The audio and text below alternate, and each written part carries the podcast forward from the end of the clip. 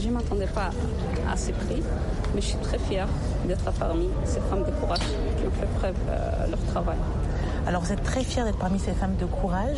Est-ce que vous nous parlez un peu de ce métier que vous faites, qui n'est pas un métier où on trouve forcément beaucoup d'hommes? En fait, euh, premièrement, je suis née d'une famille nombreuse d'hommes. Je suis seule et j'ai une petite sœur encore. J'ai six, autres frères, c'est pour ça que euh, je, suis, je suis entourée des hommes et c'est facile pour moi de continuer ce travail, d'engager avec mes collègues. Dans un pays où les femmes ne sont pas toujours mises en avant, est-ce que ça a été facile euh, pour vos frères de vous encourager, pour votre maman de vous encourager vers cette voie? Premièrement, ma mère et mes petits, mes petits frères plutôt. Elles euh, sont très fiers que j'effectue cet emploi et ils m'encouragent. Djibouti aussi est fier de vous. Qu'est-ce qu'on peut dire aux femmes pour les encourager aussi à ne pas avoir peur et à faire des métiers qui ne sont pas forcément là où on les attend? Qu'est-ce que vous pouvez leur donner comme conseil pour qu'elles puissent aussi voir votre exemple comme un autre modèle?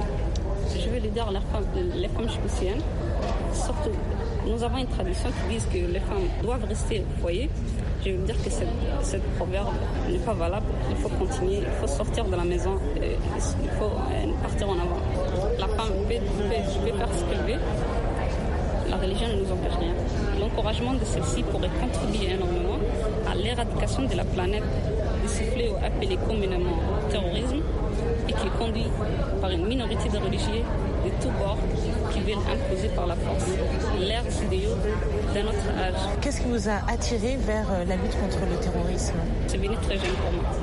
Pourquoi? Parce que le terrorisme est un fléau international qui n'a pas de religion, il n'a pas de religion particulière. Donc, euh, lutter contre ce terrorisme, et nous sommes aussi euh, localisés dans une zone qui est plutôt occupée par j'ai vu que vous travaillez dans une ONG, vous avez aidé des familles où il n'y avait pas beaucoup de revenus.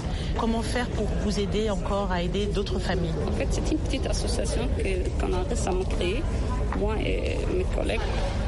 Donc, euh, cette association n'a pas, encore un statut. On va, le, euh, faire un statut. C'est aider les gens orphelins et les pauvres, surtout les enfants, les enfants, femmes et hommes.